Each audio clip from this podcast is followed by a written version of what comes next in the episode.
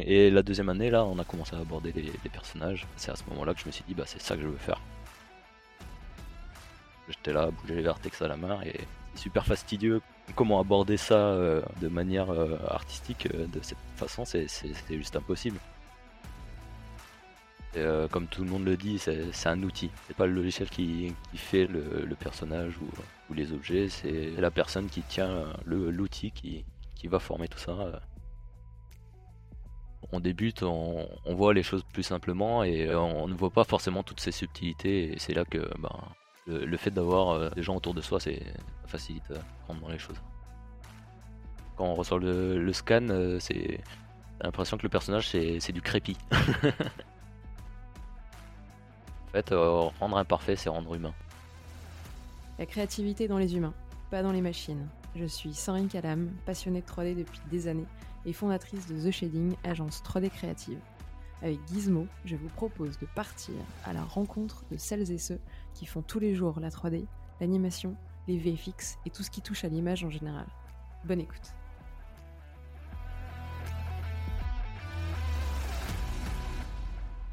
Salut Phil, bienvenue sur Gizmo. Salut, comment ça va Euh, ça, ça va bien. euh, pour, pour tous ceux qui nous écoutent, à chaque fois, on, on papote un petit peu avant, donc euh, la, question n'est jamais posée parce qu'on l'a déjà posée en off, mais, mais oui, ça va bien. je te remercie. Euh, ravi de t'accueillir euh, pour cet épisode. Euh, pour ceux qui ne le savent pas, pareil, j'ai mis du temps à voir Phil dans, dans le podcast, donc je suis ravie vraiment de t'accueillir. C'est un vrai plaisir et, euh, et puis surtout, on va parler d'un sujet qu'on n'a pas encore abordé jusqu'à présent, c'est-à-dire la création de caractères euh, que, que tu maîtrises à la perfection. Et du coup, on va pouvoir vraiment discuter avec toi des tenants et aboutissants et, et comment peut-être un petit peu aujourd'hui euh, construire une carrière euh, en, en freelance. Je vais te laisser quand même co- commencer par te présenter euh, et puis euh, nous, nous expliquer comment tu es arrivé à être euh, caractère artiste. Eh bien, pour commencer, merci de, de l'invitation. Moi, c'est vrai que c'était un peu difficile de, m'avoir, étant donné que je, je suis pas très à l'aise de base. Mais bon, ça va, ça va bien se passer. Euh, merci aussi pour les, ces petites éloges. euh, c'est un, peu beaucoup pour moi, mais tu rugis voilà, je- ça va. je vais faire de mon mieux, en tout cas. Bon, en tout cas, euh, voilà, pour commencer, je suis euh, donc caractère artiste. j'ai commencé en 2012, donc directement après mes études à Toulouse. Donc mon premier boulot, ça a été être artiste dans une série, euh, et- une série pour, pour enfants qui s'appelle Les As de la Jungle. Et voilà, ça a commencé par là et, euh, et je vous raconte la suite après. Sinon, je vais spoiler. Comment, comment tu t'es, comment t'es arrivé à être caractère artiste Qu'est-ce qui t'attirait vraiment là-dedans et, et pourquoi tu t'es pas orienté vers une autre spécialité C'était quoi l'appétence ou le déclic qui, toi, t'a totalement happé dans cette discipline? Eh ben, en fait, ce qu'il faut savoir, c'est que euh, avant d'avoir euh, commencé la 3D, euh, je- j'aimais beaucoup dessiner. bah, comme beaucoup de, gamins, euh, on dessinait les, personnages de, de, de manga, de dessins animés, etc. pour moi, euh, ça va faire un peu cliché, mais j'étais un grand fan de Dragon Ball Z. T'es le- deuxième, t'es pas tout seul. Ah bah super On n'est jamais tout seul de toute façon euh, pour Dragon Ball Z, il n'y a pas de souci. Donc euh, ouais, j'étais un grand fan de Dragon Ball et, et des Tortues Ninja aussi à l'époque. Et euh, j'avais commencé tout euh, avec ça et, euh, et en grandissant, j'ai commencé aussi à, à dessiner des portraits. euh, euh, c'est une chose que je faisais en fait à l'époque pour me faire un peu d'argent de poche. Euh, mes parents n'avaient pas les moyens de me donner de l'argent de poche, donc euh, il fallait bien que je me débrouille par moi-même et euh, j'ai exploité, le dessin en fait pour, ça. Du coup, ça m'a pas mal développé là-dedans, donc dans tout ce qui est anatomie basique, en tout cas, les, premières bases que, j'ai appris par moi-même. Et voilà, les, volumes et, le lighting, c'était les prémices. Commencé comme ça. Mais- Tu voulais, vas-y, tu, veux continuer euh, je- Ah non, non, mais euh, après, j'allais aborder euh, le sujet de l'école, de l'école 3D, quand je suis arrivé à- en 3D. euh, ben, les premières années, c'était ben, de, la, de la 3D générale. Donc, en, fait, on nous interdisait, entre guillemets, de- d'aborder les personnages parce que c'était quand même un point très, très difficile à aborder dès le début. du coup, c'était des choses très basiques, donc modélisation d'objets, lighting et, rendu. Et je t'avoue que la première année, c'était un peu difficile pour moi. Je me disais, c'est ça la 3D, quoi. et voilà, donc j'ai continué. Et la deuxième année, là, on a commencé à aborder les, personnages. Et bah, c'est à ce moment-là que je me suis dit, bah, c'est ça que je veux faire. Parce que c'est-à-dire que sans, les personnages, jusqu'à la deuxième année, pour toi, euh, la 3D, ça n'avait pas de sens parce qu'il n'y avait pas de vie, euh, il y avait pas, euh, c'était pas incarné en fait par, par quelqu'un qui allait illustrer ou incarner une scène à un moment, à un moment donné en fait. C'est un peu vite dit quand même parce que quand tu regardes les, films d'animation et tout, tu vois très bien qu'il y a des personnages à, l'intérieur. Donc, en fait, moi, tout ce que j'attendais en fait à ce moment-là, c'était qu'on aborde ce sujet-là, les personnages voir si ça me plaisait vraiment. Et euh, en fait, euh, quand, quand, on aborde la 3D au début, on, fait la modélisation et les UV. les UV, c'était horrible, quoi, à l'époque. Je fais, mais qu'est-ce que c'est que ça? Donc, euh, du coup, j'avais quand même un, un, œil assez négatif à ce, moment-là, mais j'ai quand même continué à persévérer en, me disant, bah, j'ai investi là-dedans, parce qu'il faut savoir que, enfin, c'est pas mes parents qui m'ont payé l'école, donc j'ai fait un prêt pour ça. Donc j'avais une responsabilité envers moi-même de, de, continuer en fait. Donc voilà, par la force des choses, j'ai continué et, j'ai découvert bah, l'univers des caras. donc voilà, c'est comme ça un peu que qui m'a motivé, la chose qui m'a motivé là-dedans en fait. Et tu t'es pas laissé euh, bloqué par en fait euh, tous les freins que tu découvrais euh, dans, la 3D qui nuisaient un petit peu à ton côté instinctif que tu avais dans le dessin quand tu créais un personnage, mais un peu toutes ces étapes qui au début à apprendre sont, sont, laborieuses, mais tu t'y es attelé pour bah, commencer vraiment à t'éclater et à créer des personnages de, A à Z. Oui, évidemment, bah, tous les aspects techniques, quand on commence, c'est vraiment du charabia pour, euh, nous tous. Hein, euh, on, se demande des fois, euh, mais où est-ce que ça mène jusqu'au jour où on arrive au résultat final et là on te dit, bah, ça valait le coup de, faire tous ces efforts et, de le voir enfin bouger et prendre vie. Et c'est ça, en fait, la source de motivation première. au début, je pars de rien et on finit par le, par le voir bouger et, prendre vie. c'est génial, quoi. Ouais. Surtout ceux que tu fais qui sont très réalistes, on a vraiment l'impression qu'il y, a une photo qui a été prise et, que le mec est vraiment vivant et il existe, tu vois. C'est ça qui est flippant. Pour certains, les plus méchants. enfin, moi je le vois pas trop comme ça, mais, mais c'est rassurant de, de l'entendre. Mais ouais, après, il y a, y a, à l'époque aussi, on avait pas mal de restrictions, on n'avait pas autant d'outils qu'aujourd'hui. avant, la modélisation, ça se faisait par vertex à la main, mmh. quoi. Donc dans Maya, j'étais là à bouger les vertex à la main et mais c'est super fastidieux comme, comme chose. comment, comment aborder ça de, de, manière artistique de cette façon, c'est juste impossible. Mmh Au jour où j'ai découvert bah, les, les, logiciels de sculpte comme Mudbox ou, ou ZBrush. Et là, ça a tout changé. Ta vie a changé à ce moment-là. Exactement. tout, à l'heure, tu racontais que euh, une fois que tu as commencé vraiment à t'intéresser au Cara, euh, tu es un petit peu rentré dans ce monde-là. Euh, j'ai l'image d'une porte, c'est-à-dire avec ton, ton peu d'expérience, tu as commencé à pousser cette porte. Qu'est-ce que tu as découvert quand tu t'es vraiment intéressé et que tu as plongé dedans? Et eh ben là, c'était un peu deux découvertes, on va dire, parce que déjà la sculpture, j'avais jamais abordé auparavant.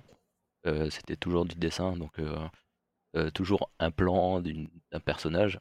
Et là, la sculpture, c'est prendre tout ça en trois dimensions et commencer à donner du volume, à tourner dans tous les sens.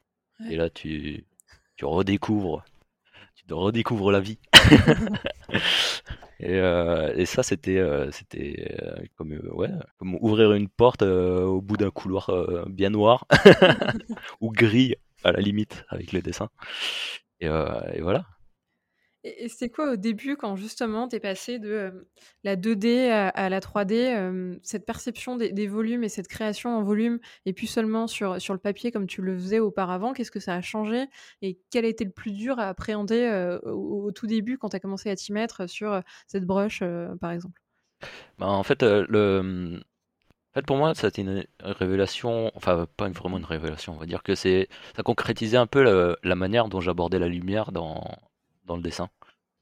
Et euh, en fait, euh, on comprend comment ça marche euh, via le dessin, mais, mais là, ça s'éclaire un peu plus avec les volumes et, la 3D. Quoi. Donc, comprendre la lumière, ça, ça, aide à comprendre la lumière beaucoup plus facilement. Et, et c'est là que le dessin, enfin mon expérience dans le dessin a, beaucoup aidé, c'est que bah, j'ai une, une, sensibilité du volume qui est un peu plus développée dès le départ. Et en fait, ça m'a aidé à approfondir en fait ce que, que je savais déjà.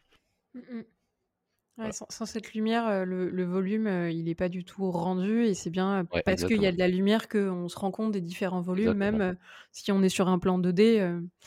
Et, vu que tu dessinais, tu avais déjà exercé ton œil à percevoir et identifier tous ces volumes-là. Donc après, certes, tu avais à les traduire toi directement en 3D, mais c'est ça. Mais voilà, c'est après la, seule grosse limitation que j'avais, c'est forcément celle de celle du logiciel.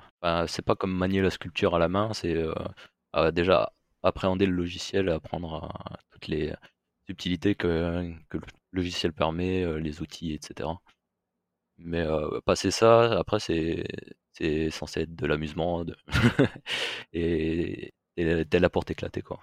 Ouais, le logiciel, c'est juste un moyen. Maintenant, il faut le maîtriser. Et, ensuite, une fois que tu l'as maîtrisé, ça devient beaucoup plus instinctif et tu te rapproches beaucoup plus de, l'action de sculpter comme si tu avais ta, terre en, face de toi avec tes petites mains et tes outils. Voilà, exactement. Et, comme tout le monde le dit, c'est un outil. C'est pas le logiciel qui, qui fait la, le, personnage ou, ou, les objets, c'est la personne qui tient l'outil qui, qui va former tout ça à l'aide du logiciel les, logiciels ont beau évoluer, euh, il n'y a pas de recette miracle. c'est bien parce que tu sais modéliser et, modeler. bah, le logiciel, euh, ça, aide pas mal, c'est sûr, euh, grâce à, des plein de raccourcis et tout. mais le résultat final, ça reste quand même l'artiste qui, est, qui est en face, quoi. Mmh, mmh. Voilà. et ça a été quoi le plus dur quand tu as commencé vraiment à, bosser et qu'on te demandait de faire des personnages ultra réalistes et vraiment, tu vois, qu'on se confonde à se demander est-ce que le mec est, réel ou, non? Bah, ce qu'il faut savoir, c'est que j'ai pas commencé par faire des personnages ultra réalistes. Hein, Alors, vas-y, on va recommencer du début. par quoi t'as commencé? Bah, moi, j'ai commencé, donc, comme je disais tout à l'heure, dans, la série animée, donc cartoon pour enfants, mmh. qui s'appelle Les As de la Jungle.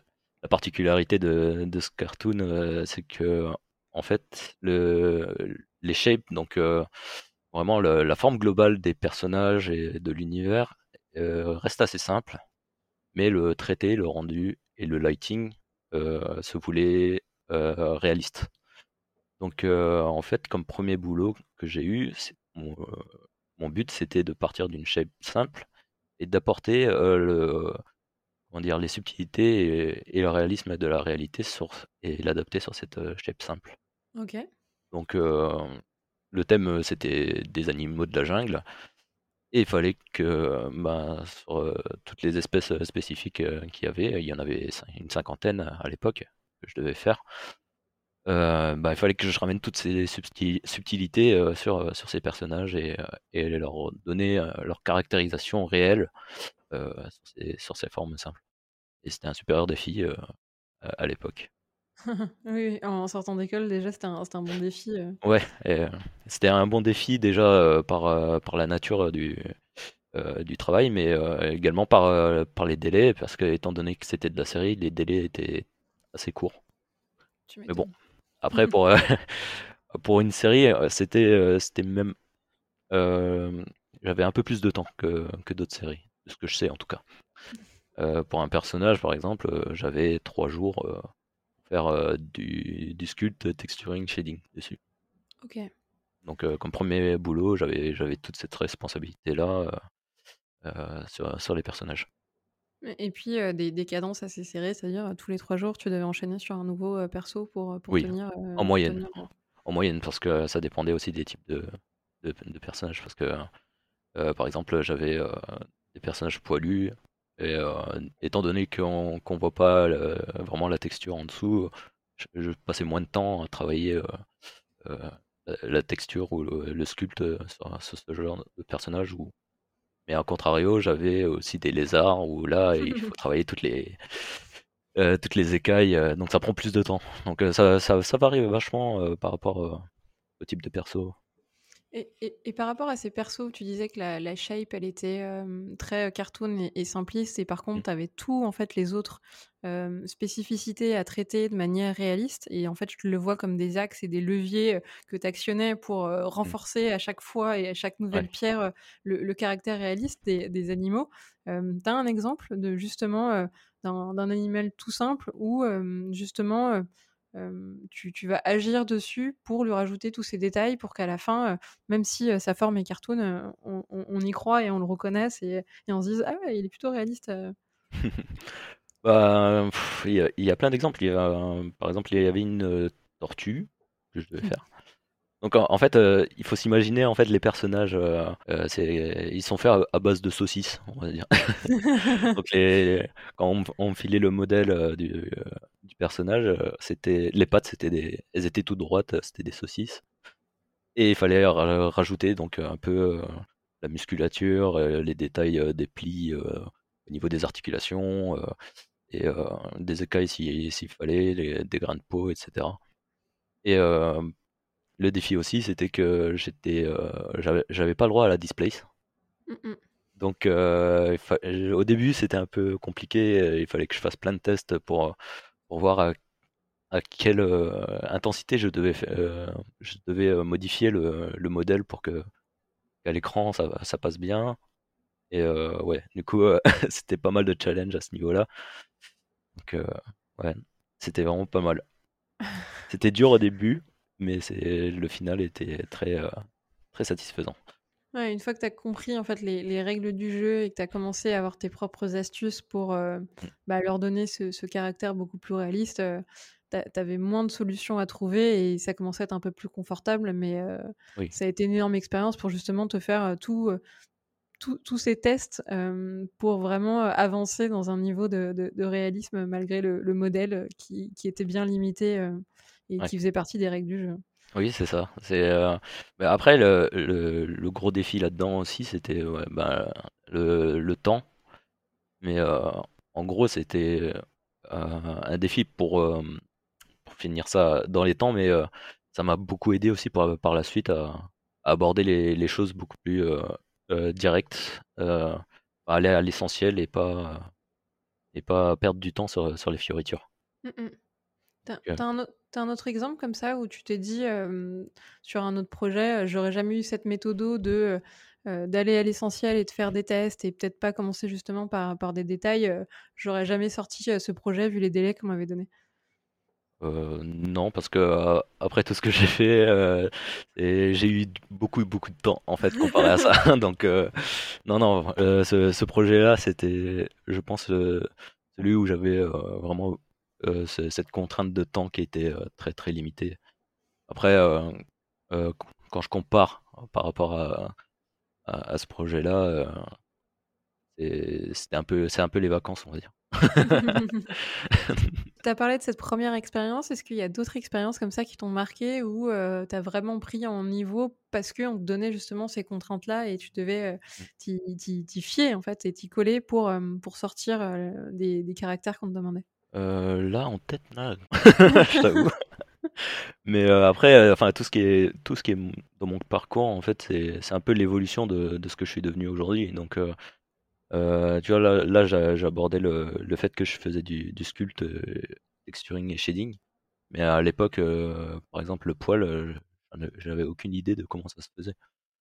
Enfin, j'avais une vague idée, bien sûr, mais, mais j'avais jamais abordé ce sujet-là. D'où le fait d'arriver, heu, à la prochaine étape qui était, heu, que que je suis parti à MPC, heu, pour faire du poil.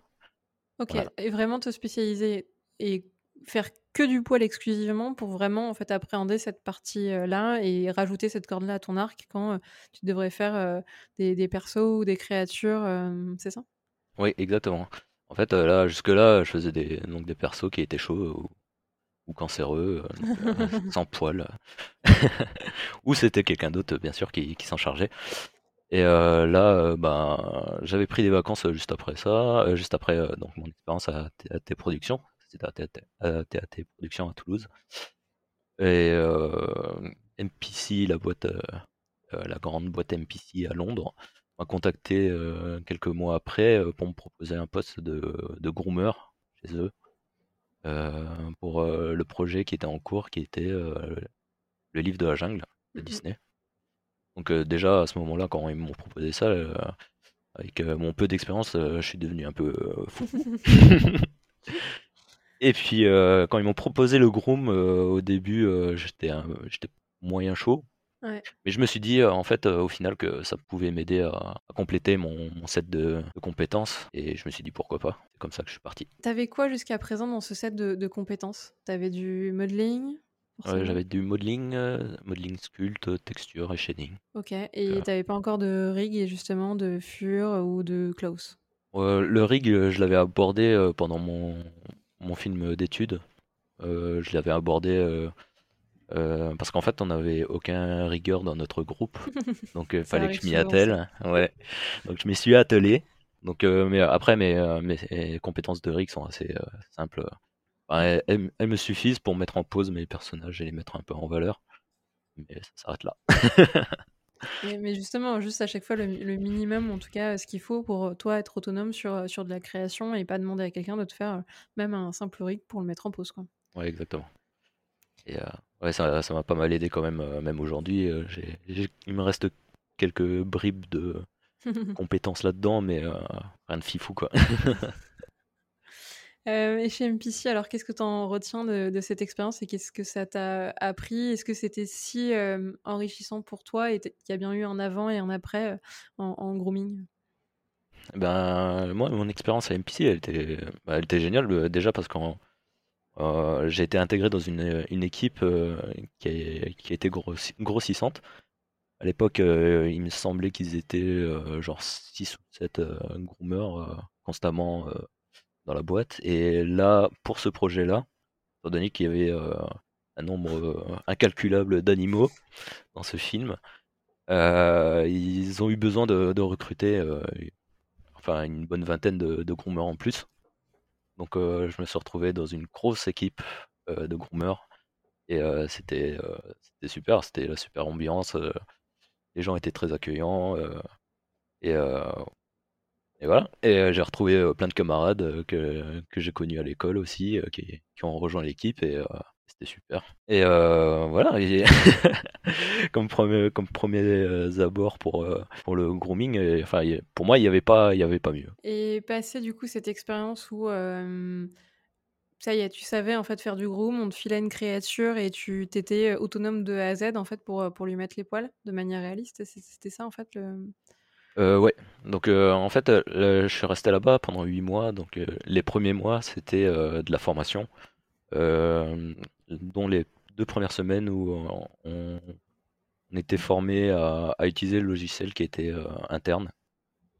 donc déjà, moi, je, je, connaissais rien, donc j'ai appris de zéro. Mmh donc j'ai appris les bases du grooming, en quoi ça consiste, comment ça fonctionne, etc on avait un, ce qu'on appelle un buddy euh, affilié euh, avec nous pour, euh, pour nous orienter, pour nous aider. Et après ça, bah, on nous jette direct dans la fosse, la fosse au crocodile. Et, et, là, tu commences à, à faire, à faire des, des, animaux. Moi, on m'a filé un oiseau à faire. Donc, pour faire du grooming, pour commencer du grooming, c'était pas le plus facile. La, spécificité de l'oiseau, c'est qu'il a à la fois des poils et des plumes, ou c'est que des plumes? Alors, il a à la fois des poils et des plumes. Euh, après, le, côté difficile de l'oiseau, c'est que en fait, euh, c'est un système où euh, chaque plume a des poils. Donc, d'abord, il faut générer les plumes, des variations des plumes. Donc, tu, crées tout un set de, plumes que tu vas ensuite scatterer, c'est-à-dire répartir, répartir sur, sur le corps de, de l'oiseau. Mais étant donné qu'un oiseau, ça n'a pas qu'une seule plume, type de plume, bah, c'était un peu compliqué au début. Mais au moins, enfin, le, le positif là-dedans, c'est que au moins j'ai vu le plus dur. Pour moi, un, un oiseau, c'est vraiment le côté, l'un des côtés les plus difficiles à faire en, en fur, en tout cas.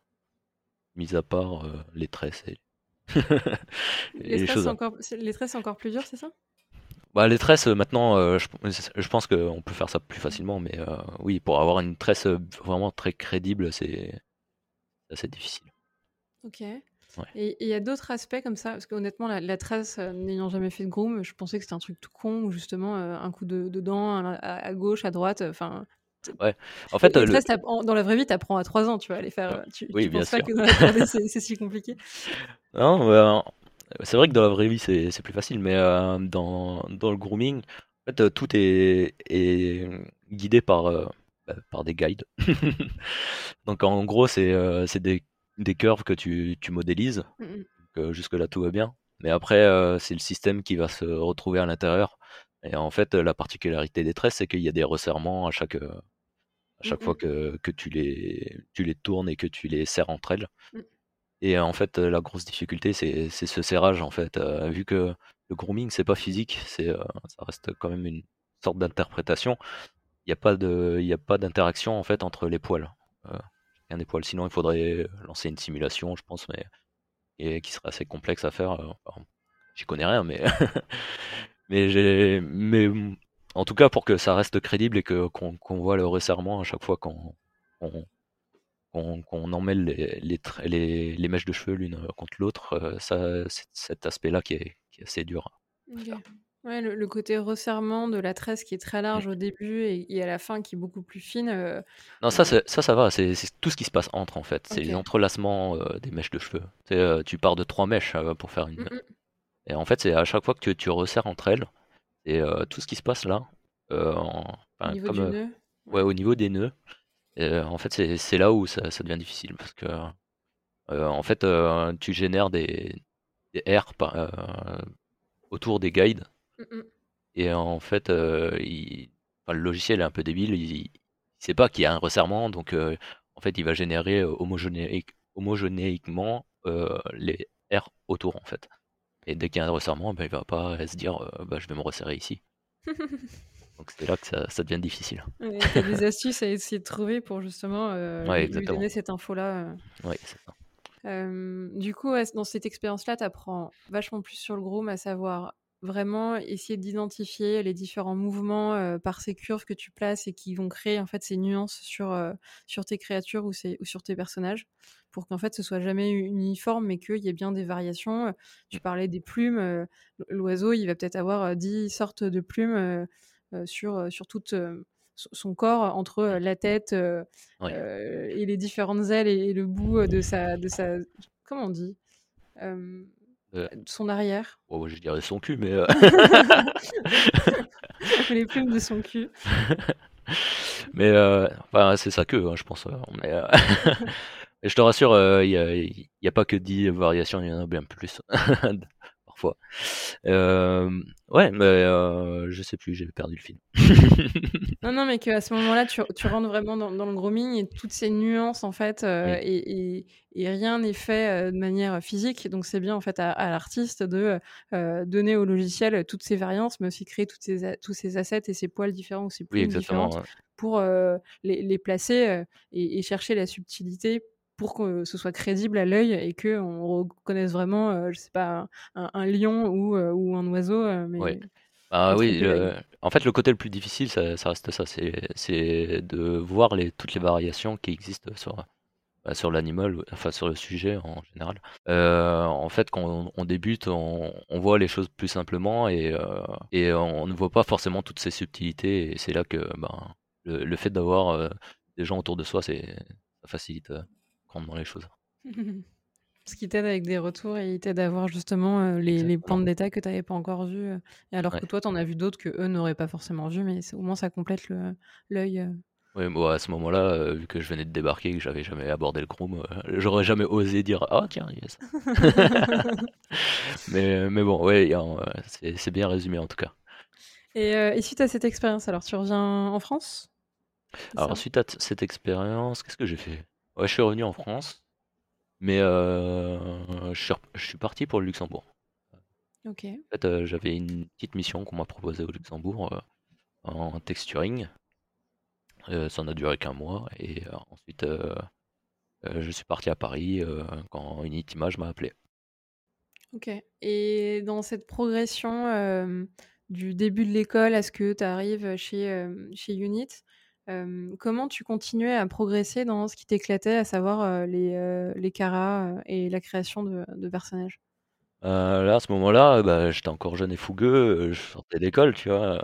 Donc j'avais à peine même pas deux ans d'expérience encore. bah, je travaillais sur mes projets personnels, je, continuais à développer encore mes compétences, essayer de trouver des nouvelles techniques et, et, les essayer aussi. Et ouais, ben quand, quand j'ai commencé à Unit, quand ils, m'ont appelé, c'était pour faire du, du, clean de scan à l'époque. Donc c'était du full ZBrush.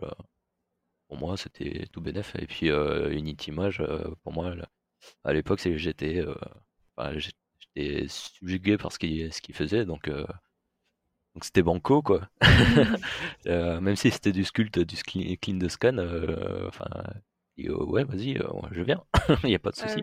mais du coup sur, sur les scans, tu as un côté un peu brut et donc justement il faut les, faut les reprendre pour donner un côté beaucoup plus lisse et enlever en fait les erreurs dues au scan où tu as des points qui sont pas forcément au bon endroit et ça va créer des aspérités qui sont pas forcément voulues. Oui, c'est ça, c'est quand on ressort le, scan, c'est l'impression que le personnage c'est du crépi. du coup, bah il y a, y, a, y a, vraiment beaucoup de choses à, à, corriger, à cleaner derrière. Donc le but du jeu c'était vraiment de, de, de, rendre tout ça exploitable en en termes d'animation et en termes de rendu. Euh, et euh, tout en préservant les, les subtilités aussi euh, ben, des, et les bénéfices du scan. Quoi. Mmh Donc c'était assez, c'était assez challenging là-dedans. Mais en fait, tu découvres qu'il n'y a, pas que, que le ZBrush qui intervient, il y a, y a, aussi quelques, quelques petites techniques à côté où tu récupères des maps et, et tu t'en sers aussi pour, euh, ben, pour t'aider à, aboutir à ce que tu dois faire. Quoi. Quand tu parles de maps, c'est-à-dire que tu vas compléter les maps du, du scan de base avec d'autres maps pour justement enrichir et rajouter des détails?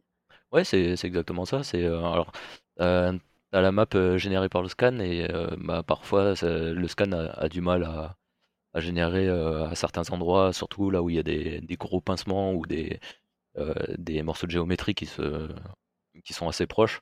Mmh et donc ça, tu le corriges, mais après, le, une fois que tu as corrigé ça, tu peux utiliser bah, cette map finale pour venir enrichir ton, ton ZBrush avec, avec les, les, les subtilités qu'il y, a, y a dans la map. Par exemple, des trames de, de tissu ou des choses comme ça. que tu peux récupérer bah, soit via Photoshop ou, autre chose et, et tu, tu, tu, l'utilises en, tant que display sur, sur le sculpt et pour l'enrichir. À ce moment-là, tu étais aussi chargé justement de pousser le texturing des scans encore encore plus loin? Le texturing faisait partie du du travail de reprendre, les scans? Oui, mais c'était assez minime. c'était des choses assez basiques, hein. C'est, prendre du Photoshop et puis, faire les retouches dans Photoshop directement et voilà. OK.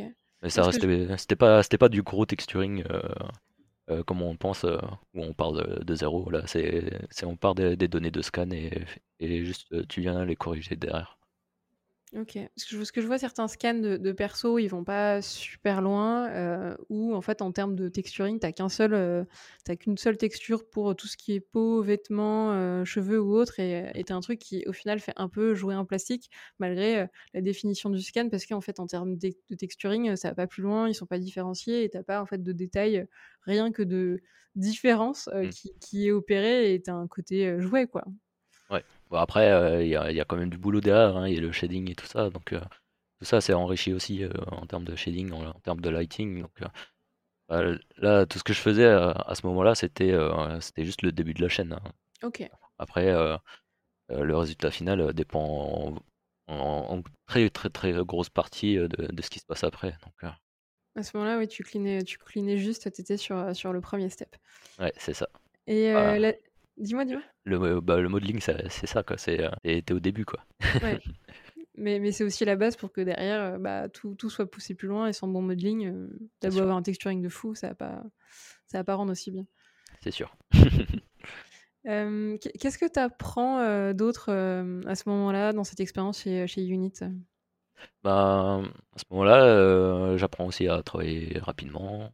Enfin, là, je- à ce moment-là, je savais déjà travailler rapidement, je pense. Un peu euh, en avance sur les autres, euh, parce qu'on était un groupe de 6 à l'époque, et euh, j'avançais assez vite, et euh, avec un résultat euh, satisfaisant. Et euh, en fait, c'est ça qui, qui leur a poussé à, me proposer un, poste euh, plus, plus intéressant pour moi, en tout cas, euh, faire du, faire du et continuer chez eux. Et donc à ce moment-là, quand on te propose de faire du Kara, qu'est-ce que ça englobe et, euh, pourquoi justement toi ça te motive encore plus et, qu'est-ce qu'il y a derrière en fait euh, cette étiquette de euh, caractère artiste? Bah là, euh, en fait, chez Unit, la particularité, à l'é- à l'époque, ça se faisait pas, pas vraiment. Aujourd'hui, ça, a un peu changé. Mais faire du Kara chez eux, c'était globalement partir de la modélisation, modélisation sculpte et faire euh, tout le shading, le, le grooming et, euh, le- et le texturing, quoi. Et ça englobait tout ça.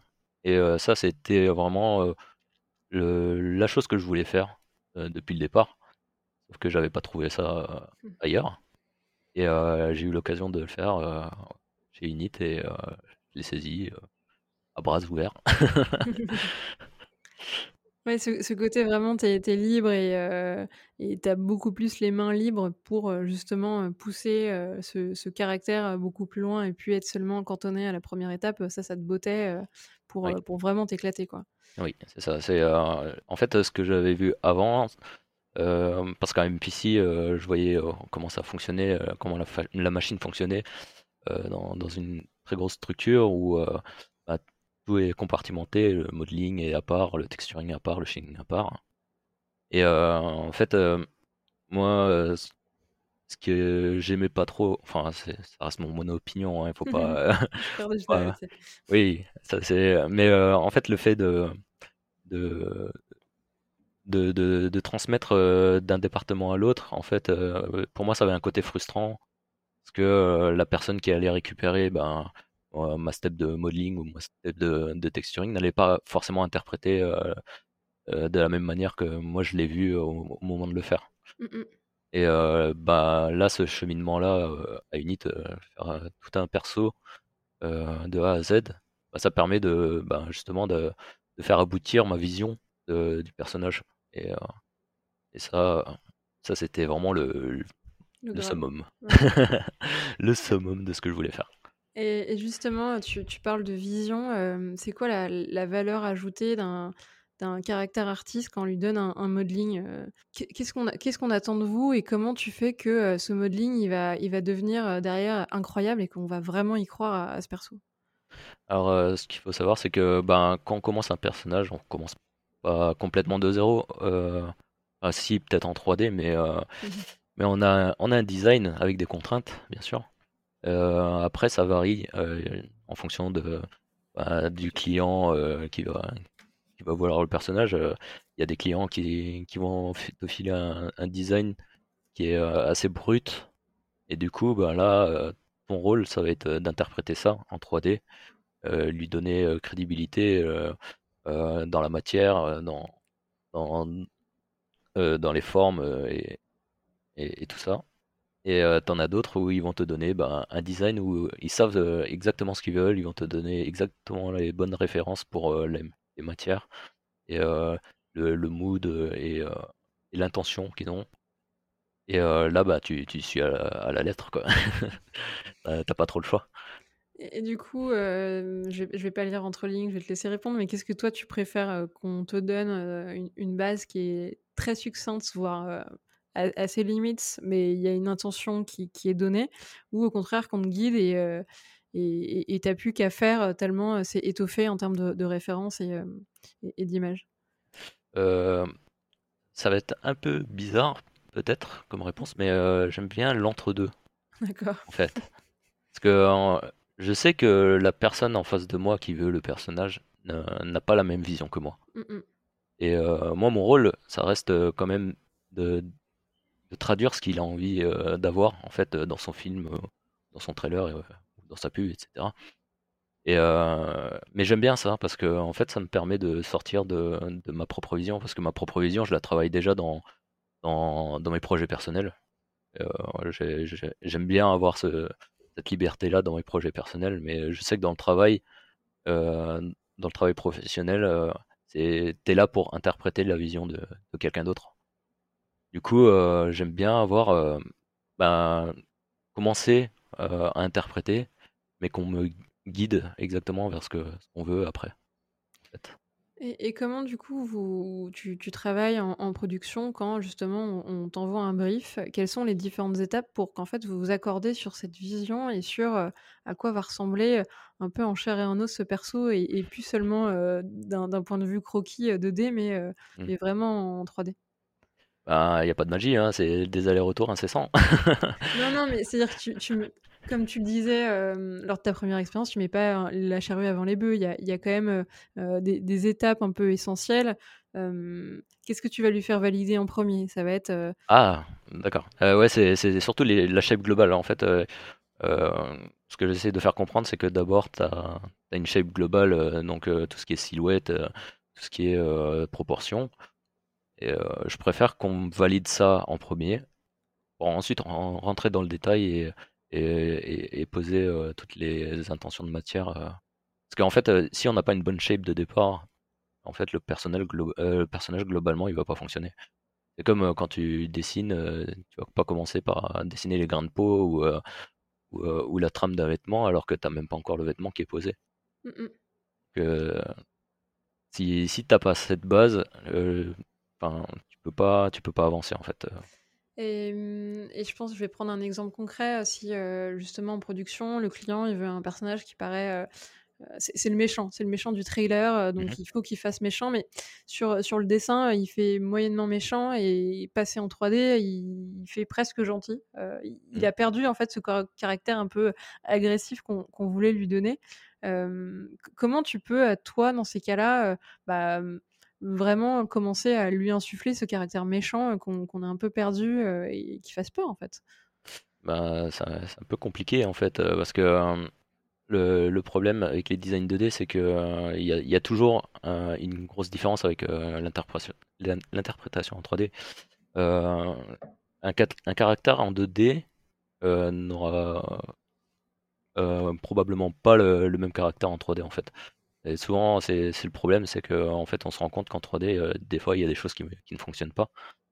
Et du coup, ben, derrière, euh, alors soit, soit, tu fais des propositions, soit tu en parles d'abord, et ensuite tu fais les propositions en fonction de ce dont on a parlé. ça, dépend vraiment euh, des, situations à ce moment-là, et ça dépend de la personne qu'on a en face. Des fois, as, quand tu as un peu de chance, eh ben, tu peux faire une proposition toi, et, et tu vois ce que, ce que la personne en face en dit. Et euh, ça m'est déjà arrivé de, de, faire une proposition et qu'en face, euh, il soit super d'accord et, et, tout se passe, euh, passe super bien. Quoi. Et tu passes à l'étape d'après. ouais. Mais c'est rare quand même. Euh, mais par exemple, sur des personnages qui sont réalistes dans l'aspect, mmh mais au final, quand tu les observes dans leurs proportions, ils ont un énorme menton. Je suis en train de te décrire le Joker. Un énorme sourire jusqu'aux oreilles, mmh un front disproportionné. il est disproportionné dans ses, dans, dans ses différentes caractéristiques mmh. de, de, visage. Pour autant, l'aspect est réaliste comment comment c'est possible? Parce que je le dessinerais en fait sur, sur une feuille, il y aurait cet aspect cartoon. Oui. Ben, après, pour à, vrai, à, vrai, dire, en fait, dans, dans tout ce que j'ai pu faire professionnellement, en fait, tous les personnages, ils ont jamais des proportions réalistes. Ok. Pourquoi? Parce que c'est chiant? Non, c'est en fait les, les, proportions permettent d'accentuer un, un caractère en fait. Mmh Donc souvent on est amené à exagérer, genre pour les mecs musclés, on va exagérer leur torse, on va exagérer leurs muscles, on va même rétrécir des têtes des fois, ça peut arriver. pour les, pour les nanas, si on veut les rendre plus féminines, bah, on va exagérer un peu tous les aspects féminins. Donc, donc en vrai, tous les personnages qu'on produit en, en, 3D ne sont, je dirais, à 85% pas mmh réalistes du tout dans les proportions. En fait, oui, on, vient exagérer les choses. Et, mais ça n'empêche pas que en fait, le, rendu final, ce qui rend réaliste entre guillemets, c'est ben, l'aspect, c'est le lighting, c'est les, matériaux qui, donnent vie à tout ça en fait. Mmh l'aspect réaliste a, vraiment beaucoup de nuances en fait au final. Et c'est là que tu t'en rends compte, comme, comme tu disais pour mon Joker, il, il, a, clairement pas les proportions d'un humain. Et si, si, je le mets en, noir et blanc, si j'enlève toutes les textures, ben, c'est pas un personnage humain, quoi. humain réaliste, hein, comme, comme, nous, quoi. Mais ce qui le rend réaliste, je pense, en tout cas, c'est le fait d'avoir travaillé les, ben, son expression. J'ai passé énormément de temps à travailler son expression et à, prendre des références assez exagérées. J'avais pris Steve Buscemi à, l'époque euh, parce qu'il a un, visage très marqué. Et euh, en fait, euh, je suis parti de ça pour, pour, travailler ses expressions. Et je pense que si, si ça rend réaliste, eh ben, j'ai bien travaillé là-dessus. Et qu'est-ce qui était le plus dur justement dans ces expressions que tu, que tu bossais? C'était de réussir à rajouter du détail à certains endroits pour accentuer en fait des, expressions. Mmh. C'était, je, je, sais pas, je, je te laisser répondre. Bah, le, le, gros défi là-dessus, sur, sur, le Joker notamment, c'est bah, une, une, exagération extrême de, de, son sourire. en fait, je tire, je tire les, ces, commissions des lèvres jusqu'à jusqu'à pas possible, mais tout en essayant de garder un côté crédible visuellement. bah, pour ça, il n'a pas trop le choix. Il faut que tu obéissent aux règles de, l'anatomie. Donc, mmh euh, donc euh, pour que ça fonctionne, euh, il faut que tu travailles là-dessus jusqu'à ce que ben, ça, soit visuellement correct à tes yeux. Quoi. Pas que ça fasse bizarre en fait, que, ton sourire sorte de nulle part en fait. Mmh Ouais, et qu'il soit pas posé juste, je suis en train de mettre la main devant la bouche, juste posé, devant entre le nez et et le menton, mais que ce soit bien relié, en fait, avec le reste, de la de la mâchoire et du squelette. Exactement et avec les déformations de la peau qui vont avec, que ce soit crédible, qu'il y ait les les étirements aux bons aux bons endroits et et voilà. Et, tu les trouves, tu arrives à les trouver ces références pour que justement à un moment ce soit crédible sur peut-être des animaux qui ont des bouches énormes et donc tu vas pouvoir essayer de le traduire. Tu, jouais à t'étirer les, les, les, les, joues au maximum pour voir ce que ça allait, ce que ça allait donner. Bah, c'est marrant, mais ouais, je faisais ça, je, m'étirais un peu les, les joues pour voir jusqu'où ça allait en fait. C'était bon, ça, faisait un peu mal sur le coup, mais, mais au moins j'avais une idée une idée assez vague de, ce que, jusqu'où je pouvais aller. Euh, après, euh, ça, ça, reste du, jugement. Euh, je peux, parce que en, vrai, je peux aller jusqu'à l'infini, mais après, c'est le dosage en fait qui, qui vient, qui intervient là-dedans. Et il faut, tu peux aller loin, mais pas trop non plus. Ouais, tu as juste saisir, la la limite et l'entre-deux où, certes, il fait exagérer et justement ça lui donne ce caractère et on comprend que c'est le Joker et OK, il fait flipper, mais on y croit encore parce que tu pas encore allé trop loin et le sourire, il touche pas les oreilles, mais un petit peu en dessous. Ouais, mais après, après c'est tout le reste qui va qui va venir, justement aussi donner la crédibilité à tout ça, tout ce qui est texturing et shading, lighting, donc euh, en fait, il faut, garder en tête qu'il y, a tout ça encore derrière euh, à, prendre en compte. Euh, mmh, et c'est quoi dans ces cas-là le, plus dur quand tu viens de finir ton, ton, modeling Il est derrière toi et c'était justement le modeling pour lui donner ce caractère? Ou justement trouver encore et inventer ces détails sur cette peau alors que tu n'as pas de joker en référence sous, les yeux, c'est aussi ultra compliqué ben, Je t'avoue que en fait, tu fais des allers-retours. en fait, dans, une production, tu envoies ton modeling, euh, il est quasi def, tu vois, mais euh, là, sur un projet personnel, euh, bah, tu avances Tu, tu vas au, plus loin, tu fais une première version, et puis en fait, tu fais des allers-retours incessants entre le modeling, le texturing et le shading, jusqu'à ce que ben, tu, tu, trouves ça satisfaisant, et puis, puis voilà. Et là, sur, sur, des projets comme ça, c'est tu, tu, prends le temps de, de le faire, t'as pas, pas de, de contraintes au niveau du temps, donc tu, tu testes. et moi, sur ce projet-là, j'avais passé plus d'un an au total. Parce que, en fait, je le mettais de côté, je, l'oubliais. Et quelques mois après, je reviens dessus. Et là, je me dis, oh, c'est pas terrible. Et du coup, je retouche. Et, voilà. C'est l'avantage des projets perso. Oui, c'est clair. tu te donnes pas forcément de limite de temps et tu t'autorises à revenir dessus y compris sur la première étape, à savoir le modeling, que tu es prêt à reprendre et, un peu revoir ta copie de zéro et pas seulement modifier un tout petit peu le, texturing ou, les, ou, furs s'il y en a. Ouais, bah, là, le, but d'un projet, perso, c'est de t'éclater. Donc, t'as pas, tu peux te mettre des, limites, bien sûr, mais, mais quand même, le but, ça reste de faire une belle image et, et d'être content de ce que tu fais. Quoi. Ouais. Et tu te donnes des, des objectifs quand tu commences un nouveau projet perso, à savoir là, tu aimerais faire tel thème ou tel perso que tu aimerais reproduire ou tester telle technique ou essayer de mettre en pratique telle pareil technique que tu as essayé d'appréhender mais que tu n'as pas encore testé. Ouais, bien sûr. Ben, tous mes projets perso ont un objectif différent en fait. C'est en fait, c'est des tests qui ont abouti. Ils aboutissent plutôt bien. oui. enfin, je sais pas s'ils sont bien, mais, mais euh, en, gros, c'est toujours des. Enfin, pour ma part, en tout cas, ce sont des tests que, que j'ai aboutis euh, euh, jusqu'au point où j'en avais eu vraiment marre. Mais au final, j'ai quand même réussi à sortir une image. sinon, des tests, j'en ai, j'en ai à l'infini, tu vois. des trucs inachevés, comme tout le monde, tu vois. Mais oui, sur, sur, chaque projet perso que j'ai fait et que j'ai posté, il y a eu un, objectif euh, simple, clair et net euh, que, j'avais en tête. Et tu as des exemples d'objectifs comme ça, clair et net, que tu t'étais mis en tête avant de commencer ben, euh? bah Pour le Joker, justement, bah, c'était comment traduire un design complètement loufoque et comment le rendre crédible, en fait. donc ça, c'était pour le Joker. Le, projet d'après que j'ai fait, c'était un, un, likeness de J.K. Simmons. Et lui, c'était ben, ma contrainte, c'était le temps. Et je, vais faire ça le plus rapidement possible. Donc, du coup, j'ai mis 5 jours pour le faire. et voilà, et j'ai réussi à sortir cette image.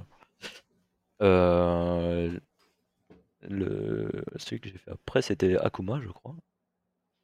personnage de Street Fighter à l'époque, j'étais en train de travailler sur un autre likeness et j'essayais de remettre en pratique ce que j'avais fait pour le J.K. Simmons. Euh, c'est-à-dire donc euh, faire un, likeness en, quelques jours. Euh, sauf que un, soir, j'étais en train de jouer à Street Fighter parce que je suis un grand amateur de, de, jeux de combat. et c'était une mauvaise soirée parce que je me faisais défoncer et j'avais rage kit. Et donc en, en retournant sur mon likeness de, Liam Neeson. C'était Liam Neeson à l'époque. Et bah, en fait, je l'ai déformé, je, l'ai transformé en Akuma, donc le personnage que je jouais ce soir-là. Et je me suis dit, mais ça, marche plutôt bien. j'ai fait ça assez rapidement. Et du coup, bah, c'est quelque chose que j'ai continué à faire et, que j'ai fini par, par aboutir quelques mois après. Donc voilà, c'était c'est aussi des, des, petites situations comme ça qui, qui provoquent bah, des, des, petits projets perso que je fais. Ouais, où tu te dis, j'ai pas encore fait ce type de perso, euh, c'est l'occasion de tester ce style-là et de voir si justement quand tu tires à chaque fois un des extrêmes, euh, ça fonctionne encore. Euh. Mmh. Et ce qui était marrant, c'est que bah, en fait, les premiers tests que j'avais postés sur les réseaux sociaux, euh, en fait, tout le monde reconnaissait Liam Neeson, quoi. Euh, bah, en fait, euh, du coup, bah, ça, ça, m'a permis de voir que ce, qu'on, qui nous permet de reconnaître une personne, c'est pas forcément sa shape, mais toutes les subtilités que cette personne a, en fait. Et, et ça, je trouvais ça super cool. Et je me suis dit, ben, je, vais, je vais continuer et je vais, je vais finir ce perso. Et, et il, y aura, il y aura ce côté Liam Neeson qui, qui perdurera sur ce personnage. Ouais, à ce moment-là, tu fais une découverte de, de te rendre compte que c'est pas dépendant de, de l'aspect, de, la shape, mais qu'il y a d'autres infos qui vont en fait induire et, donner des indices à ceux qui le verront que c'est. Ouais, bah en fait, la shape est super importante, hein, bien sûr. en fait, on reconnaît une, une personne rien qu'en faisant la shape, une shape basique simple, sans, sans détail et tout ça. Et là, je me suis rendu compte qu'en fait, on pouvait reconnaître une, personne, mais dans une autre, avec une autre dimension en fait. Mm, mm. Et euh, j'ai trouvé ça super cool. Et bon, bah, c'est parti. Jusqu'au bout. Ouais.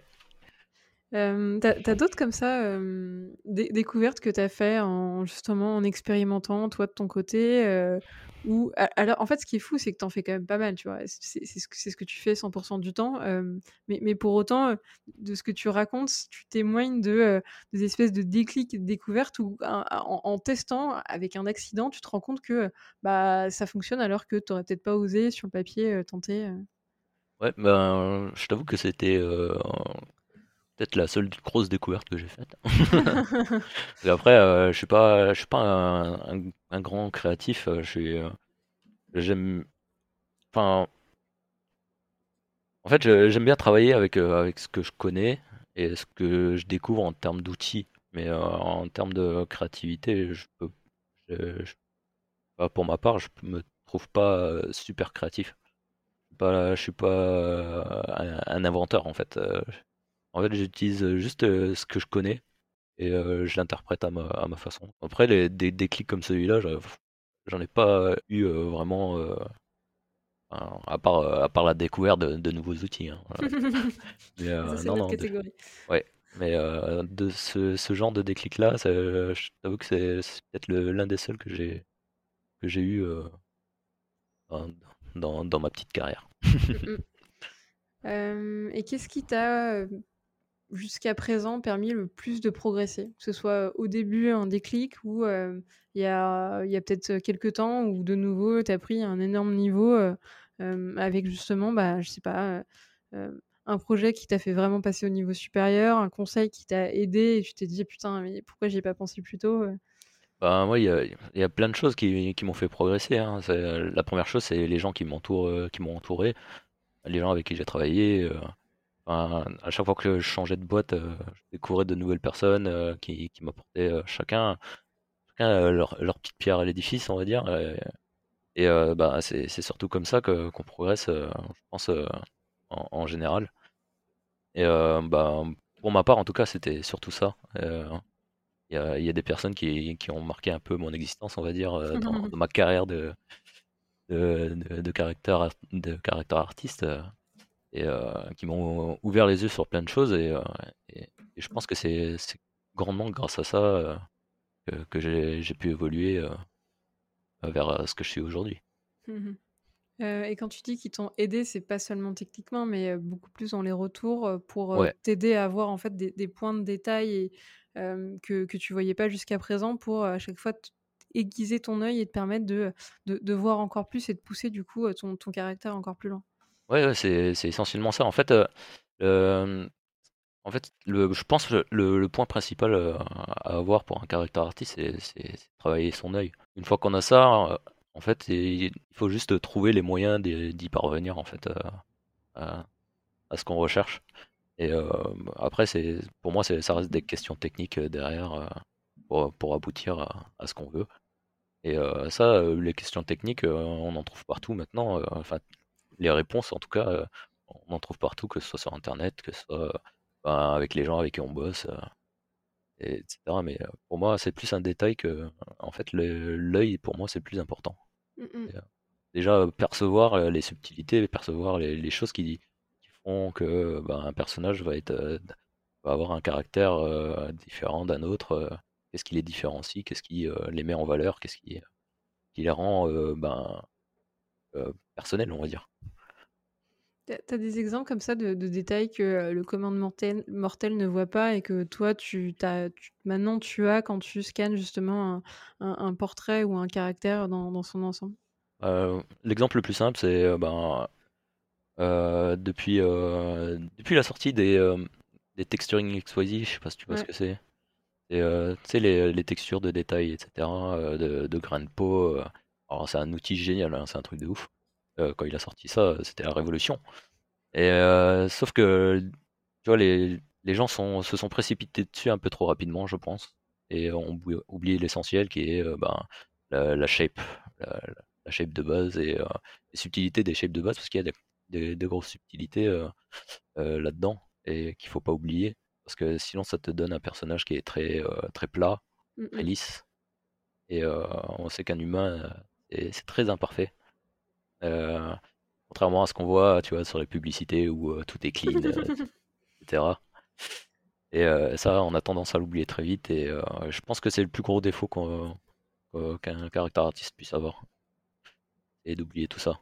Et Mmh d'aller trop vite vers les détails en pensant que ben, ajouter des grains de peau, bah, ça, ça va faire joli. Mais, ça, ça, ça manque l'essentiel en fait.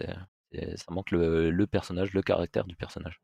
Ouais, ouais, cette base qui justement le rend unique et, et ce qui l'imprime directement, juste tout, tout, blanc, lui, tout seul, quel sentiment on va avoir en, le voyant et c'est ce qui va le caractériser avant tout après la passe très, très technique et de détails qui va être nécessaire. Mais mais qui s'apprend et, est assez indépendant en fait de, ton œil que tu continues encore aujourd'hui en fait à aiguiser indépendamment de ta technique ou euh, quelque part c'est une question euh, tu es capable de la poser alors que euh, demander si ton personnage il est ou pas réaliste ça c'est que ton œil ou tes collègues qui peuvent te répondre à cette question. mais après c'est ça dépend aussi beaucoup des, impressions parce que j'aime bien demander à, à, des gens qui ne sont pas dans le métier les gens normaux, enfin, le commun des mortels, tu vois. de, de, de, regarder et de, me dire ce qu'ils en pensent. Après, euh, souvent, les, réponses, c'est Oh, c'est joli. Oui, mais euh, essaie de développer, s'il te plaît. et euh, il y en a qui arrivent à le faire et c'est intéressant les réponses qu'on peut avoir parce que ben, ça sort bah, justement du métier et des, des réponses qu'on entend habituellement. Après, j'en ai pas en tête là, mais, mais des fois, on entend des choses assez euh, assez loufoque. Et, euh, et pourtant, c'est des choses qu'on en. Enfin, avec notre œil de, de, technicien, euh, d'artiste dans la 3D, on, ne voit plus forcément parce qu'on on voit que le côté technique en fait. Et donc, tu te souviens plus d'un commentaire comme ça un peu oh, que tu aurais pu recevoir Non, là, comme ça, non. Mais c'est souvent par rapport, tu vois, au caractère des, des personnages. Ah, j'ai il me donne l'impression que qu'il est gentil, euh, qu'il est méchant. enfin, je dis ça comme ça dans les grandes lignes, mais c'est un peu, c'est un peu l'idée, quoi. Et euh, ils, ont un ressenti, en fait, euh, par rapport au personnage. Mmh ouais, ils vont pas du tout s'attarder à le nez ou l'énorme cicatrice que tu as fait, elle est ultra réaliste, mais au final, c'est un aspect technique. Ouais, l'impression que ça donne. C'est dans le détail. Et en fait, moi, ce qui m'intéresse aussi beaucoup, et beaucoup plus, c'est l'aspect général et ce que fait ressentir le personnage quand, on le voit. Quoi. Mmh, mmh, mmh. Et encore plus quand c'est censé euh, toucher un grand public, euh, c'est justement ces gens, que tu vas chercher euh, qui, vont être visés. Et... Ouais. et ça fait plaisir hein, quand il y a des gens qui, ont un ressenti là-dessus, bah, tu te dis bah, si, si en plus le, ce ressenti c'est exactement ce que tu voulais transmettre, c'est bah, tout, tout bénef. Quoi. Ouais, c'est clair. C'est-à-dire que tu es sur la bonne voie et que tout carré. tu t'es pas trompé. Oui.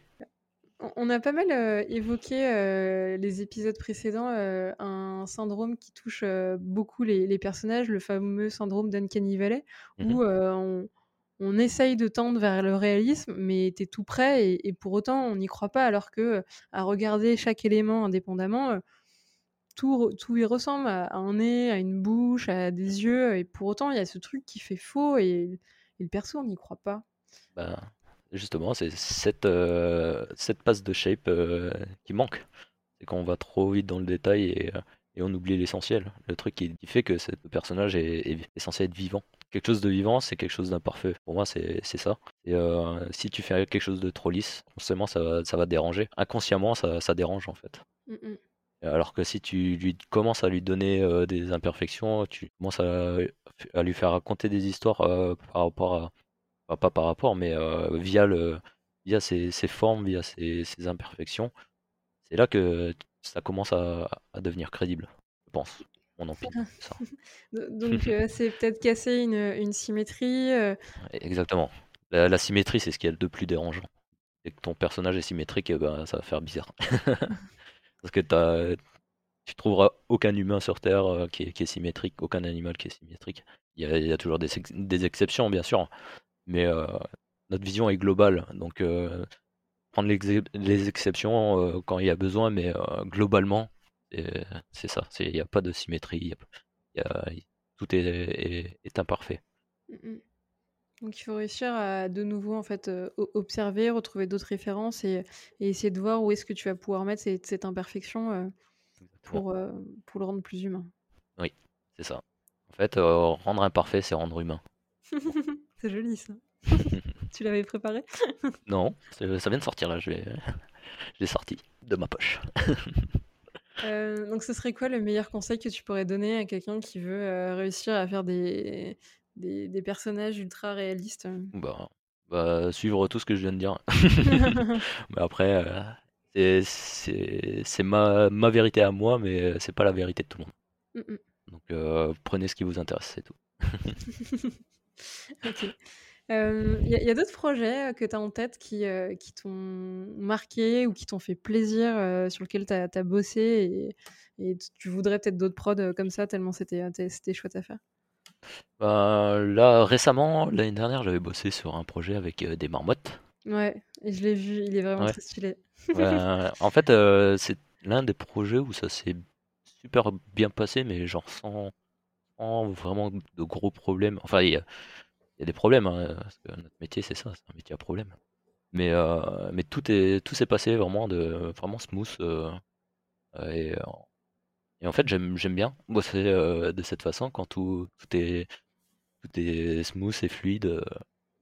Euh, même, même s'il y a des, des, problèmes à régler et tout ça, mais euh, ça fait partie du jeu. Et euh, en fait, quand, quand le cadre est agréable, je pense que, pense que c'est c'est super important pour, pour que, que ce qu'on ce qu'on fait soit, soit, soit, bien et soit cool.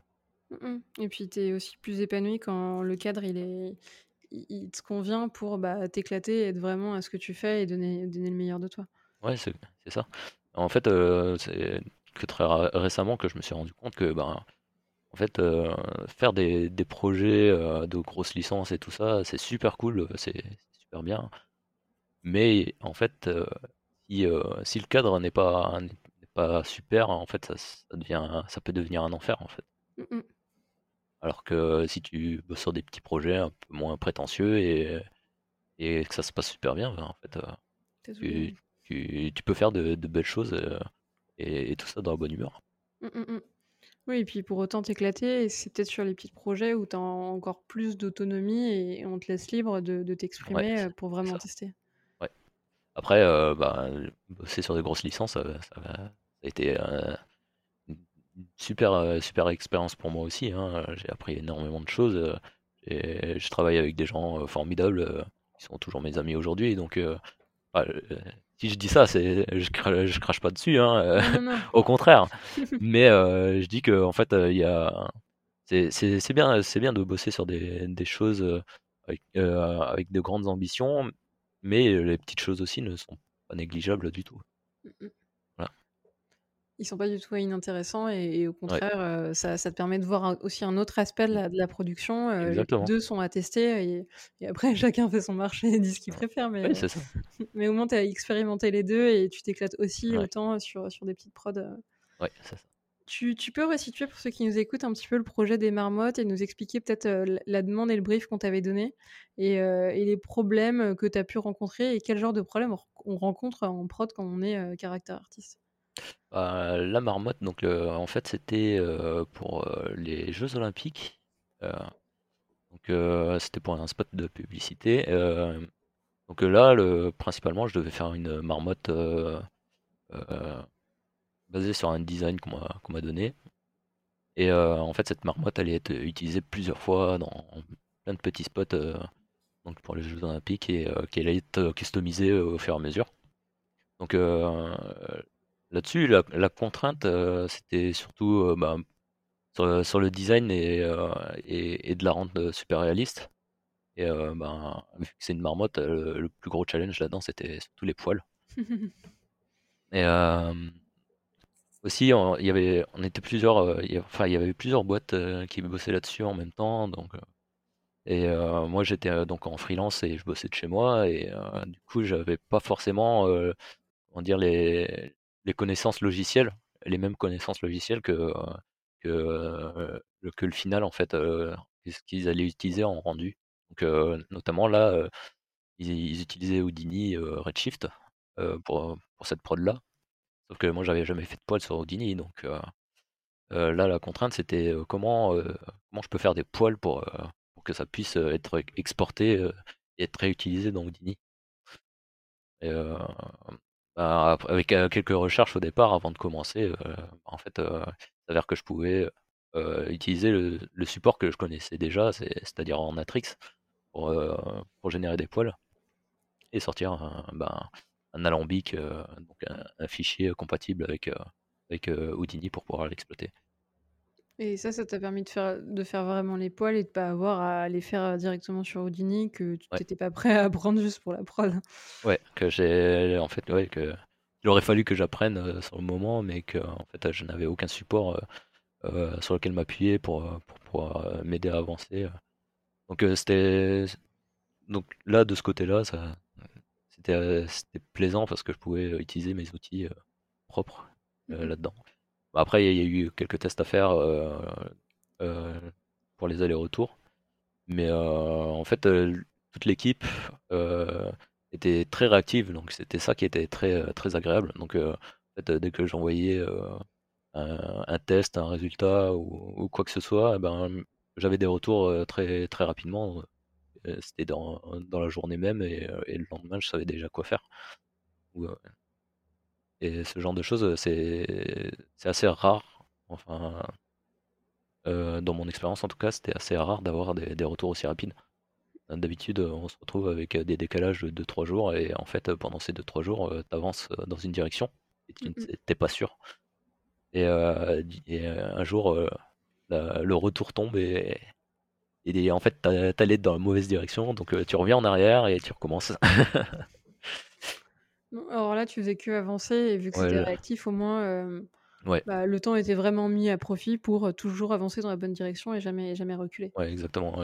Et euh, vu que je faisais le modeling euh, et tout ça, bah, j'avais les allers-retours avec le, avec, le rig et, et l'anime qui était très rapide aussi. D'ailleurs, je les salue au passage, des mecs formidables. Et, et ouais, non, c'était super smooth, c'était super agréable de bosser avec eux. Et, même si j'avais des, des Watt 1000 euh, retake, euh, ben, ça allait super vite et, on avançait toujours, toujours en- ensemble et toujours dans la bonne direction. Euh, cette fameuse marmotte a fait plein de jeux dans, ce, dans ces différents, dans ces différentes, pubs. Elle fait du basket, elle lance euh, le javelot, et je crois qu'elle fait aussi du lancer de poids. Ouais, de l'escrime et tout. Ouais, le- l'escrime aussi est plutôt très drôle. Ouais. Est-ce que l'une des contraintes, c'était justement que cette marmotte, elle devait être, pas être trop disproportionnée pour que, bah, en termes de, de squelette, elle puisse faire tous ses sports et que euh, elle puisse pas seulement marcher, mais aussi courir, mais aussi Mm. sauter? Co- comment vous y êtes pris euh, Il y avait une seule marmotte et du coup le squelette était, était le même pour euh, tout Ou comme tu disais, il y avait des déclinaisons par marmotte et c'était peut-être euh, là qu'étaient faites les déclinaisons? Bah, en fait, euh, oui, la, la grosse contrainte là-dedans, c'était bah, justement, euh, vu qu'elle allait faire des choses humaines, Mm. c'était ben, et que en fait elle reste crédible quand même en tant que marmotte réaliste. Et c'était là le, le, le gros souci qu'on avait au départ. C'est, en fait, il fallait que je la mette en pose, euh, en pose euh, comme un humain en fait, hein, en T euh, euh, au départ, pour qu'on puisse la, la- faire bouger dans tous les sens. Et, pareil pour rien que pour les pouces. En fait, les pouces, je les ai réadaptés par rapport à une marmotte classique. Pour que qu'elle puisse avoir la, bah, justement le, la capacité de préhension avec ses, petites pattes. Donc des choses comme ça et qui, qui étaient euh, c'était un, un petit défi à, à relever euh, pour, euh, pour que ça passe à, à l'écran et qu'on on ne se doute de rien. Euh, Donc là, il a gardé la plus par mode possible, mais lui donner des caractéristiques euh, d'humain pour que euh, Ouais, elle puisse faire euh, tous ses sports et que on, on- on y croit en fait. Parce que c'est ouais, c'est ça. but. C'est hein. les petites subtilités les, essayer de les faire glisser sans que ça, que ça se voit trop. Et c'était ouais, c'était ça le, je pense le, plus gros défi. le plus gros défi là-dedans, quand tu te rends compte que en fait ça, ça marche pas trop avec des, des vraies pattes, des, des vraies pattes de marmotte. et ensuite, bah, il faut que tu les modifies pour, pour les adapter quoi. J'étais en train de regarder la, la ref euh, du, du, film sans avoir une vraie marmotte sous, sous les yeux. Ça ressemble à quoi des, des pieds de vraies marmottes? Ils avaient quoi ces pieds? Ils étaient plus courts pour justement ressembler plus à des pieds d'humains bah, en, soi, euh, tel quel, ça, ça fonctionnait euh, en fait. Parce que les, les, animaux de, de, ce genre, enfin les quadripèdes, ils ont les, les, dire, le talon qui est décalé en fait. ils, ils, comment dire C'est euh, la longueur totale de, la jambe, de la patte de la mmh marmotte, en fait, euh, pouvait correspondre à, à la jambe humaine. En fait, et ça posait pas problème visuellement d'utiliser de, euh, les, les, pattes arrière de, de, la marmotte telle qu'elle pour, pour, lui faire jouer au basket ou, autre. Donc de ce côté-là, on n'a pas eu de soucis. C'était le, plus gros souci, c'était vraiment par rapport à la, à la mécanique de préhension euh, sur, ses mains. Ouais. Et qu'il puisse vraiment saisir euh, tous les objets. Euh. Ouais, c'est ça. Elle allait jouer au tennis, faire de l'escrime, faire de, du, lancer de javelot, donc il fallait bien qu'elle puisse prendre ces objets comme un, comme un humain en fait. L'un des seuls animaux qui puisse faire ça, ça, reste le panda. Le panda a une espèce de pouce, et encore c'est c'est pas exactement comme le pouce humain ou qui est, en direction opposée. en fait, le, pouce est rotationné un peu dans la même direction que les, les autres doigts. Mmh et dans le prolongement, et c'est un cinquième doigt, euh, mais, ouais. mais ouais, il n'est pas, il est pas tourné vers, vers l'intérieur comme, comme Exactement. Ok. Euh, bah, pour ceux qui n'ont encore pas vu les, le spot des marmottes, euh, c'est bientôt les JO, on revoit plein de spots euh, passer. regardez le, précédent avec les marmottes, il est, plutôt, il est plutôt chouette et très très drôle. À chaque fois, je, rigole dès que je le vois. J'ai bien envie de terminer avec toi sur l'une des, je trouve, grosses révolutions et nouveautés qui a été sortie par Unreal avec le MetaHuman Creator. Mmh. où ils, mettent un dispo, un configurateur de personnage qui est assez bluffant et ultra réaliste, où tu peux vraiment le personnaliser et créer en fait un humain sans au final savoir modéliser ou autre. Comment tu perçois ça, toi, alors que tu es capable de faire des persos et que tu n'avais pas besoin de cet outil jusqu'à présent Est-ce que c'est ce genre d'avancée techno qui t'aide dans ton métier ou au contraire, tu te dis maintenant la création de perso elle va être accessible, je vais devoir encore être meilleur et me différencier autrement? En vrai, pour moi, c'est juste, ça reste un outil en fait, un outil qui permet facilement de, générer des humains. Mais en fait, pour moi, pour le moment, au stade actuel, je pense qu'il est bien pour faire des, humains qui sont pas encore vraiment au, premier plan, on va dire. Des, humains qui sont bah, des personnages secondaires. Euh, après, avec l'évolution, je sais que ça, ça va devenir un, truc encore plus monstrueux, bien sûr. Mais euh, on aura toujours besoin d'un caractère artiste pour, euh, avoir l'œil et, et, donner une caractérisation à, un personnage. Mm, et mm. puis même, ça reste de l'humain. Et les caractères artistes ne travaillent pas que sur de l'humain. on, on, sera amené à faire des aliens, des, des monstres, des animaux, des choses comme ça. Euh, et je vois pas encore d'outils qui permettent de créer des, des animaux en deux clics. Donc là, pour, pour le moment, pour moi, c'est un gain de temps. C'est sûr, c'est un, un, gros gain de temps. je pourrais même voir ça comme comment dire, une base pour, pour commencer un, un, un, super personnage très avancé.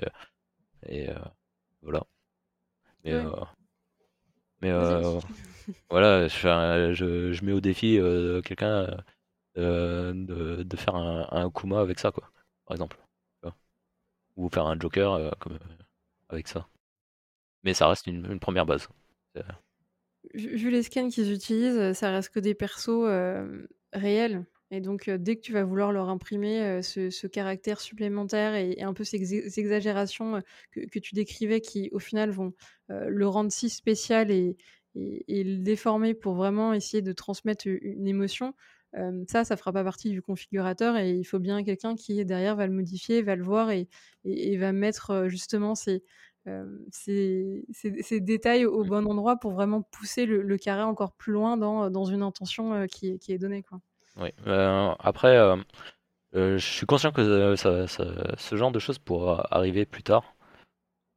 pour le moment, le fait que je dise que c'est vraiment fait pour des personnages plutôt secondaires et en fait, par le fait que quand on te demande de faire un perso, on te file un design avec des vraiment des des choses particulières à à mettre sur ce personnage et pour le moment, l'outil ne le permet pas, forcément.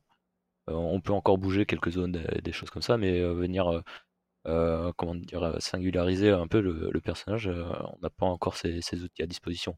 Mmh, mmh. après, enfin moi, en tant qu'artiste, je pourrais prendre un des personnages là et puis le transformer complètement, tu vois.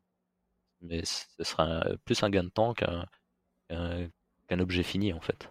Ouais. Ouais, ça va te faire une base et et puis ça va te faire gagner juste les premiers les premiers jours où tu avais à faire, cette shape et derrière tu la modifies et et tu te l'appropries, mais ça à aucun moment c'est un résultat final, Ouais, c'est ça. Euh, il faut le voir plutôt comme ça, je pense. Cool. Mais mais en tout cas, ça a permis, un peu aux commandes mortels de rejouer aux Sims et et d'essayer de Ouais, faire exactement, c'est, exactement ce que je pensais quand quand je voyais ça. C'est les Sims, en version, 2.0 quoi. Ouais dont certains qui sont allés assez loin et euh, ils ont fait des vidéos euh, plutôt drôles. Euh. Ah oui, ouais, déjà des. Et en fait, la, la preuve en est, c'est que des gens arrivent à sortir des vidéos, mais en, en deux semaines, quoi. Et ça, ça fait halluciner. Mm, mm. Mais en fait, il faut. Moi, je vois ça comme quelque chose de bénéfique. C'est plus vite on voit vers un personnage, en fait, plus vite on peut passer à un autre, en fait. Oui, et puis même, pour par rapport, en fait, à des étapes de production et de communication, euh, plus tôt tu balances une shape à un client et et plus tôt aussi il peut se positionner pour savoir si tu es ou pas dans la bonne direction et te laisser peut-être plus de temps pour, pour d'autres étapes, Ouais, c'est ça. on peut se concentrer sur des choses plus essentielles. Qu'est-ce qui, toi, t'éclate, encore, quand tu fais des persos? malgré tous les persos que tu as déjà fait, c'est quoi le truc où, Vraiment, tu t'éclates et tu pourrais encore en faire, mais des, centaines. Moi, tous les persos sont cool, hein, parce qu'en fait, chaque personnage a ses problématiques et, et, des sujets à aborder. Donc, en vrai, mis à part peut-être les humains, c'est cool de pouvoir faire toujours autre chose. Ça change tout le temps. à chaque projet, tu as toujours un, personnage différent et c'est cool à faire pour moi. Mmh et donc, parce qu'il y aura toujours des sujets et donc des problématiques, il y aura toujours en fait un personnage très différent qui devrait y répondre avec des caractéristiques très propres. Ouais, c'est ça. T'as en, tête un prochain projet perso avec justement encore un, objectif ou, ou, un but en tête d'une technique que tu aurais envie de tester ou d'un personnage qui est pour l'instant que fictif dans ta tête mais que tu aurais envie de modéliser? Là, je suis en train de travailler sur un projet depuis un petit moment que j'ai mis en pause. J'avais commencé, je crois que c'était en 2019. J'avais commencé ce, ce projet-là quand je donnais des cours à New Age. En fait, j'avais j'avais commencé un petit personnage pour leur, pour leur montrer en fait le cheminement de, construction d'un personnage mmh, mmh. et que j'ai ensuite euh, récupéré chez moi. Et puis en, en gros, là, euh, l'objectif c'est euh, d'essayer de, de mettre en pause et tester un peu tous les systèmes de simulation. En fait, c'est en gros, c'est un personnage de Batman, c'est Robin.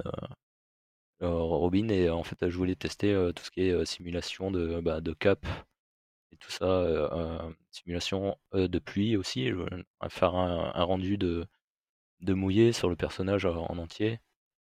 Donc là, je, suis un peu, peu là-dessus en ce moment. Et voilà, ça fait un moment que j'y ai pas touché, mais va falloir que je m'y remette.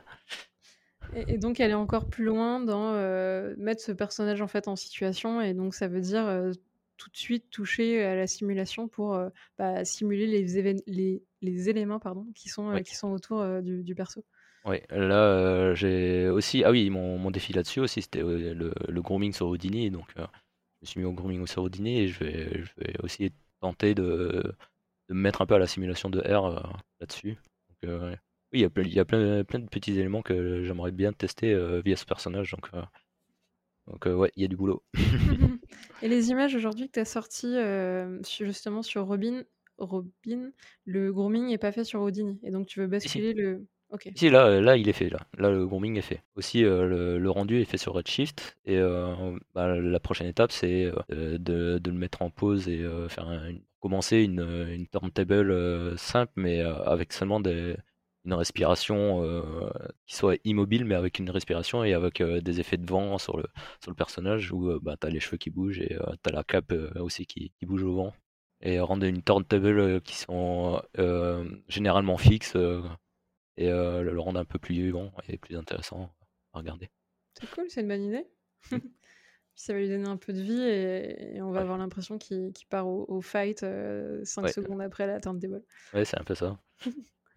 non, non, mais hâte de voir ce que ça va donner en, en version animée, sachant qu'il est déjà très beau en statique, donc euh, ça va vraiment euh, finir en fait l'étape de mise en vie où, où il va vraiment paraître euh, vivant et quasiment palpable. Donc, euh, trop chouette, hâte de voir ça. Merci Phil. euh. Aussi, j'ai aussi j'ai hâte de voir. Bah, il va falloir le faire avant. ouais, c'est ça. Merci Phil pour ton temps et de nous avoir un petit peu livré euh, les, les coulisses et, euh, et ta manière de, de travailler. Merci à toi de m'avoir invité et, de m'avoir donné l'occasion de, de m'exprimer là-dessus. bah, c'est encore un petit peu trop court, mais, euh, mais c'était très gentil en tout cas d'avoir de, de, pris ce temps. Euh, qui est-ce que tu aimerais entendre sur de futurs épisodes? Si ça peut être un ancien collègue ou au contraire quelqu'un que tu ne connais pas du tout? Bah, c'est deux anciens collègues en particulier. Il okay. euh, y en a un qui a déjà été cité euh, par mon ami Gaël Karchenbaum. C'est Julien Nicolas. D'accord. Donc lui, c'est comme il a dit, c'est un peu le papa des, des Cara à Unit. Et lui, c'était un peu ma, source d'inspiration. une des personnes avec qui dont je peux qui, me faisait des retours très constructifs et qui m'ouvrait les yeux sur plein de choses. Et, et il a notamment une philosophie très intéressante sur, sur, le sujet. Et voilà. Et euh, la deuxième personne, c'est euh, Michael Lelièvre, euh, un sculpteur, un sculpteur de personnages très connu d'ailleurs, avec qui j'ai commencé ma carrière. On a commencé ensemble à TAT Productions et il y a une philosophie très particulière de, de, de la chose et qui est très drôle aussi. ok. Euh, de par ses anecdotes et euh, comment, comment il, il, voit la vie de, du sculpting et, et, comment il mêle sa vie personnelle avec, avec le sculpting. Trop cool. T'as mis l'eau à la bouche là. Ouais. Mais il va falloir le convaincre maintenant. bah, tu, tu m'aideras à le convaincre pour qu'il soit un peu plus rapide que toi. je vais essayer d'aller le chercher et je serais ravie, ravie de faire sa connaissance. Euh, où est-ce qu'on te retrouve? Où est-ce qu'on retrouve tout ton travail et où est-ce qu'on peut te suivre? Euh, On peut me suivre bah, sur Instagram, euh, sur ArtStation et sur Facebook principalement. Ok. Voilà. Après, je suis pas un grand maniaque des, des réseaux sociaux. Je poste quand j'ai des choses à poster, mais bon. Mais, mais, comme ça, ça, permet, on per, ça permettra pardon, de, de suivre l'évolution de ton travail et de voir les nouveaux projets que tu vas pouvoir euh, sortir et, et, publier. Et dernier exercice, je vais te laisser euh, conclure avec le mot de la fin. Euh, donc c'est euh, un mot, une philosophie, un conseil ou je sais pas, une blague que, que tu as toujours en tête ou un, une expression qui te motive quand tu commences un projet. Enfin, tu es très libre de du, du format. Ah, je, vais, je vais redire la phrase de tout à l'heure. L'imperfection rend humain. L'imperfection rend humain. Et, et c'est ce que tu illustres dans tes différents euh, travaux avec des, justement des persos qui paraissent ultra réalistes. Euh, et, et, en rajoutant tout ce détail et ces imperfections, euh, c'est comme ça qu'on devient humain. Ouais, ça. Mais si tu veux développer cette, cette non, beaucoup plus loin, je te laisse le faire. Hein. non, non, c'est bon, je pense que j'ai assez développé jusque-là. Trop Cool. Bah, merci encore. Et puis, j'espère que si vous nous écoutez jusqu'à la fin, c'est que cet épisode vous a plu. N'hésitez pas à aller regarder le travail de Phil si vous ne le connaissez pas encore. et puis, si l'épisode vous a plu, parlez-en autour de vous. abonnez vos, vos collègues au podcast pour qu'ils écoutent eux aussi les prochains épisodes. Et puis, je vous dis à la semaine prochaine pour un nouvel invité. Ciao Phil. Ciao, ciao.